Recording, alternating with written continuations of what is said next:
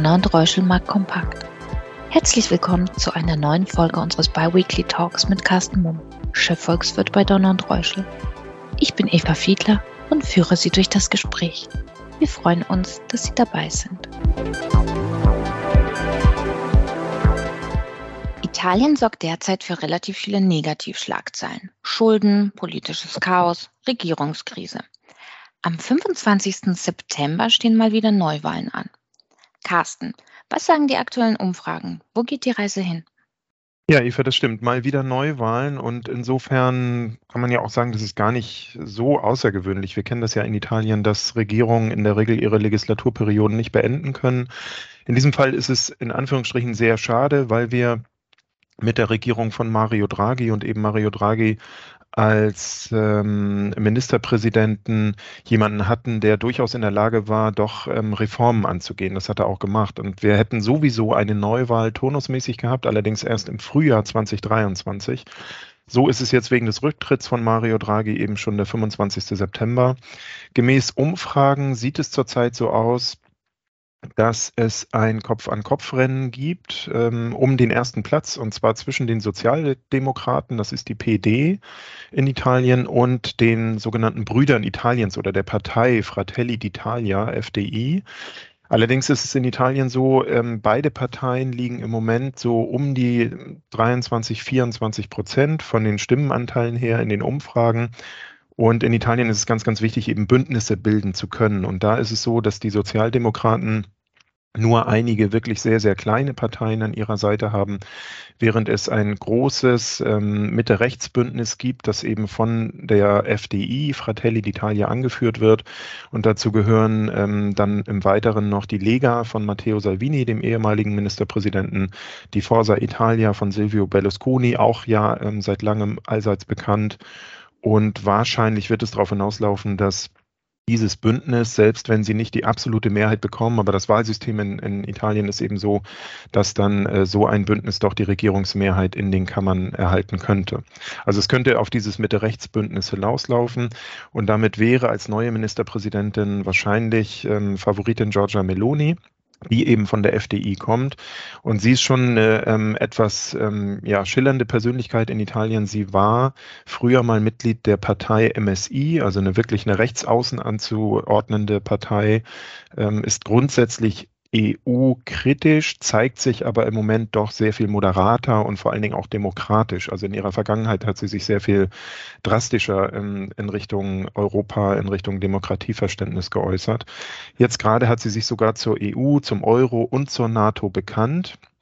Trotzdem muss man sagen, ist das Programm, was sich da abzeichnet, der neuen Regierung ähm, durchaus natürlich äh, kritisch zu betrachten. Da geht es um vielfache Steuersenkungen, es geht um einen Einwanderungsstopp, es geht um die Neuverhandlung europäischer Verträge bis hin zum Stabilitäts- und Wachstumspakt, den man gern ähm, zwar behalten möchte, aber anders gestalten möchte.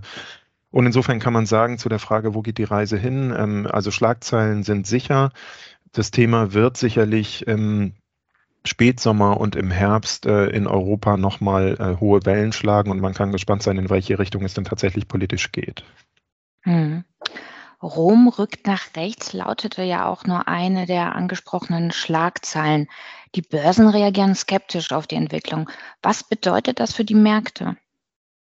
Ja, vor allen Dingen auf der Zinsseite gibt es einige Bewegungen. Wir haben auch bei italienischen Staatsanleihen deutlich steigende Zinsen gesehen. Das ist allerdings natürlich ein allgemeiner Markttrend, den wir seit Anfang 2022 bei allen Staatsanleihen global, kann man ja fast sagen, sehen. Aber man kann ganz eindeutig eben auch erkennen, dass seit dem das Thema Rücktritt Draghi, und das ist ja mittlerweile schon einige Wochen und Monate äh, der Fall, auch schon lange bevor er tatsächlich zurückgetreten ist, solange dieses Thema in den Schlagzeilen ist, sind tatsächlich die Risikoprämien im Vergleich zu Bundesanleihen von italienischen Staatsanleihen eben deutlich ausgeweitet. Die liegen heute so um die 250 Basispunkte, also 2,50 Prozentpunkte. Und das spiegelt eben diese Unsicherheit um den künftigen politischen Kurs in Italien wider. Und ich denke, dass die Börsen ähm, jetzt also mit Blick auf die Wahl, vor der Wahl, um, rund um die Wahl und auch danach, bis ein klarer politischer Kurs feststeht, erstmal vorsichtig bleiben. Also diese Risikoprämien ausgeweitet bleiben.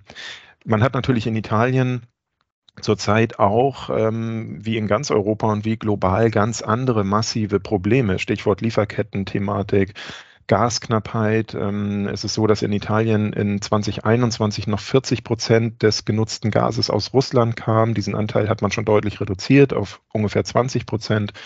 Trotzdem überlegt man sich auch in Italien, ähnlich wie in Deutschland, wie man es schafft, zukünftig Alternativgas zu bekommen. Da laufen Verhandlungen mit äh, nordafrikanischen Staaten beispielsweise. Es wird darüber äh, verhandelt und es wird überlegt, ob man in der Toskana ein ähm, LNG-Anladeterminal bauen kann. Da gibt es ähm, relativ viel Ablehnung, wie man sich denken kann, von, von regionalen Bürgermeistern beispielsweise. Also das ist gerade hochpolitisch. Und auch das Thema Corona-Pandemie kann natürlich noch wieder ein Thema werden im Herbst. Also eigentlich sag ich mal, hat man in Italien gar keine Zeit äh, zu diesem Thema, äh, zum Thema Wahlkampf und Neuformierung einer neuen Regierung. Man braucht Ganz im Gegenteil, eher Handlungsfähigkeit. Auch Gasrationierung könnten natürlich ein Thema werden in den nächsten Monaten. Und man muss insgesamt sagen, dass ähm, Draghis Regierung eben den ganz großen Vorteil hatte, die war etwas rausgenommen aus diesem parteipolitischen üblichen Gezänk in Italien und sie hatte einen relativ breiten Rückhalt in der Bevölkerung und auch unter den Parteien. Und das wird zukünftig mit dieser neuen Regierung oder überhaupt mit einer neuen Regierung wahrscheinlich nicht mehr der Fall sein. Und damit, um zur Ausgangsfrage zurückzukommen, wird sicherlich die Volatilität oder werden die Risikoprämien auf der Zinsseite erstmal deutlich erhöht bleiben. Und es gibt immer wieder, je nach politischem Kurswechsel oder politischen, unterschiedlichen politischen Aussagen, sicherlich Bewegung in den Risikoprämien. Hm. Apropos neue Regierung, auch der 85-jährige Berlusconi ist ja wieder da. Er öffnete den Wahlkampf mit dem Versprechen 1000 Euro Mindestrente für alle. Große Worte bei der immensen Staatsverschuldung und den aktuellen Sorgen um die Zahlungsunfähigkeit Italiens, oder? Ja, absolut. Berlusconi, wie man ihn kennt, seit eh und je, ähm, leicht populistisch in Anführungsstrichen veranlagt. Und tatsächlich ist es natürlich so, äh, die Staatsschulden in Italien liegen zurzeit bei 2,77 Billionen Euro. Das entspricht mehr als 150 Prozent bezogen auf das Bruttoinlandsprodukt. Also das ist in der Eurozone ähm, fast ein Spitzenrang oder zumindest ganz vorn mit dabei. Und das Problem ist allerdings, oder das Problem ist genau dieser hohe Schuldenberg, muss man sagen. Das ist ähm, gar nicht so sehr, dass Italien ein ausuferndes Haushaltsdefizit beispielsweise fahren würde. Klar, in der Pandemie wurden auch Haushaltsdefizite etwas ausgeweitet. Grundsätzlich hat Italien aber seit langem, wirklich seit Jahren, einen ausgeglichenen Primärhaushaltssaldo. Und das bedeutet also, wenn man die Einnahmen des Staates nimmt und davon die Ausgaben abzieht und die Zinszahlungen für diesen riesengroßen Schuldenberg außen vor lässt, dann hat Italien einen positiven Haushaltssaldo. Und das ist erstmal gar keine schlechte Voraussetzung, um grundsätzlich auch ähm, mit diesem Schuldenberg umzugehen. Zudem war Italien natürlich in der Lage, die niedrigen Zinsen der vergangenen Jahre zu nutzen und ähm, sich günstig zu refinanzieren. Und damit hat man eben den durchschnittlichen Zinssatz deutlich gedrückt, die Zinslast äh, deutlich gedrückt. Ähm, die durchschnittliche Restlaufzeit italienischer äh, Staatsschulden liegt bei etwa sieben Jahren. Und entsprechend muss man auch sagen, wenn heute die Zinsen steigen auf italienische Staatsanleihen, dann steigt eben die Zinslast nur sehr, sehr langsam, weil nicht von heute auf morgen die gesamte italienische Verschuldung neu refinanziert wird, sondern dass sich eben langsam nur übersteigende Zinsen reinzieht. Außerdem ist ähm, aus äh, italienischer Sicht auch positiv, dass wir im Moment deutlich erhöhte Inflationsraten haben und wir gehen ja davon aus, ähm, dass wir auch in den nächsten Jahren höhere Inflationsraten behalten als vor der Corona-Krise. Nicht ganz so hoch wie jetzt, aber doch erhöht. Und das erhöht für einen Staat äh, die nominalen Einnahmen, nämlich die Steuern. Äh, die hängen ja ähm, eben auch oder die sind ja inklusive Inflation sozusagen. Da macht sich der Inflationseffekt positiv bemerkbar. Und damit ist das Kernproblem, das tatsächliche Kernproblem in Italien gar nicht so sehr die Zinslast, nicht unbedingt der große Schuldenberg, es ist auch das Wachstum. Und um das Wachstum anzukurbeln, braucht es eben Strukturreformen, die Draghi angegangen hat. Er hatte einiges gemacht, vor allen Dingen eine Justizreform mit dem Ergebnis, dass ähm, also Justiz, Justizverfahren sehr viel schneller ablaufen heute. Aber die Dinge, die noch fehlen, sind eben Arbeitsmarktreform, Steuerreform, allgemein ähm, Strukturreform, um die Wettbewerbsfähigkeit und damit die Wachstumsdynamik des Landes zu erhöhen. Also denkst du, dass trotz all der Negativschlagzeilen Italien keine neue Eurokrise auslösen wird und der Vergleich überzogen ist, der aktuell in der Presse steht? Ja, also tatsächlich ist ähm, Italien oder steht Italien wirtschaftlich äh, und, und wenn man die staatliche Verschuldung anschaut, eben besser da, als die Schlagzeilen suggerieren könnten. Und äh, man muss natürlich auch sagen, dass tatsächlich ähm, die Situation anders ist als 2011, vor allen Dingen aufgrund von zwei Aspekten. Der eine ist, es gibt den EU-Wiederaufbaufonds und Italien wird mit etwa 200 Milliarden Euro den größten, das größte Kuchenstück dieses Wiederaufbaufonds bekommen. Das setzt sich ja zusammen aus ähm, nicht rückzahlbaren Zuschüssen und Krediten, die zurückgezahlt werden müssen. Für diese Gelder aus dem EU-Wiederaufbaufonds musste sich jeder Eurozonenstaat äh, bewerben mit einem Konzept, äh, wie dieses Geld ausgegeben wird. Und damit hängen diese Auszahlungen, die Stück für Stück ratierlich erfolgen, eben an Auflagen.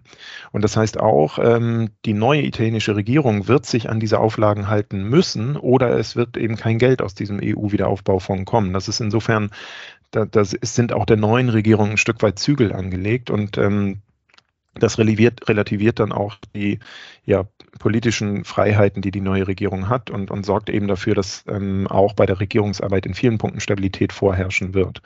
Der zweite Aspekt ist, dass ähm, ganz offensichtlich die Europäische Zentralbank schon sehr, sehr ähm, stark auf dieses Thema achtet. Es gab ja im Sommer einmal die Situation, wo die Verzinsung einer zehnjährigen italienischen Staatsanleihe über vier Prozent PA angestiegen ist.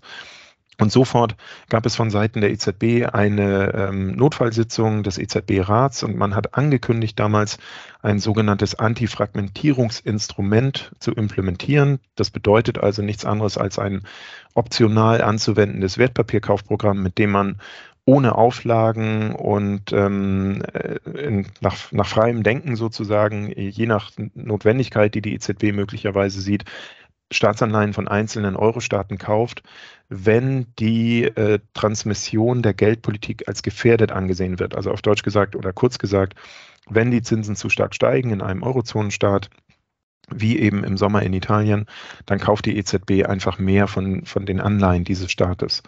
Und ähm, dieses Instrument wurde dann bei der letzten EZB-Ratssitzung nochmal konkretisiert. Es ist rausgekommen als das sogenannte Transmission Protection Instrument, TPI. Das ist noch nicht in Kraft. Ähm, man hat es aber ganz grob schon mal umrissen, wie das aussieht mit eben der dargestellten Wirkung. Und äh, de facto hat die EZB aber auch schon Fakten geschaffen, nämlich im Rahmen der Wiederanlage des PEP-Wertpapierkaufprogramms. Also das ist das Kaufprogramm, was im Rahmen der Corona-Pandemie aufgelegt wurde. Da werden nach wie vor Monat für Monat Anleihen fällig und die EZB reinvestiert diese fällig gewordenen Anleihen. Und im Juli ist es so gewesen, dass die EZB schwerpunktmäßig im Rahmen der Reinvestition italienische und spanische Anleihen gekauft hat. Damit ist der Nettobestand der EZB in spanischen Anleihen um 5 Milliarden Euro gewachsen, in italienischen Anleihen um 10 Milliarden Euro. Und gesunken in dieser Transaktion im Juli ist der Gesamtbestand an deutschen Bundesanleihen, nämlich um 12 Milliarden Euro. Also man kann sehen, dass da ähm, im Portfolio der EZB tatsächlich schon Umschichtungen stattfinden zu Lasten von Bundesanleihen, also ähm, der ähm, relativ starken Eurozonenstaaten und zugunsten der wirtschaftlich ähm, oder schuldentechnisch schwächer aufgestellten Eurozonenstaaten Italien und Spanien.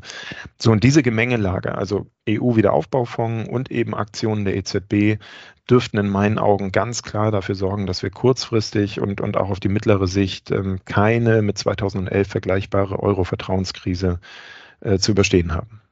Wunderbar, das ist doch ein schöner Ausblick. Vielen Dank, Carsten, und wir hören uns dann wieder am 14. September. Da freue ich mich drauf. Vielen Dank ebenso. Danke für Ihr Interesse. Seien Sie in zwei Wochen gerne wieder dabei. Ihr Donald Reuschel, marktkompakt.de